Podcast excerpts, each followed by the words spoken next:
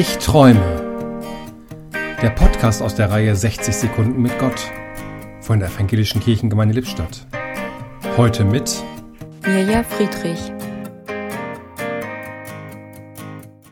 Die To-Do-Liste ist lang. Es kommt einem so vor, als kommen mit jedem abgehakten Punkt zwei neue dazu, die noch zu tun sind. Die Tage scheinen viel zu wenig Zeit für diese lange Liste zu haben. Kennen Sie das?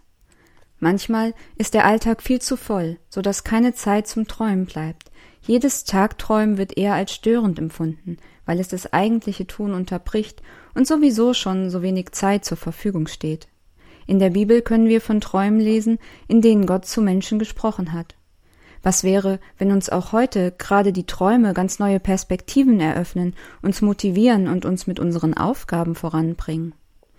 Egal wie voll der Alltag ist. Zum Träumen sollte doch immer etwas Zeit sein, oder?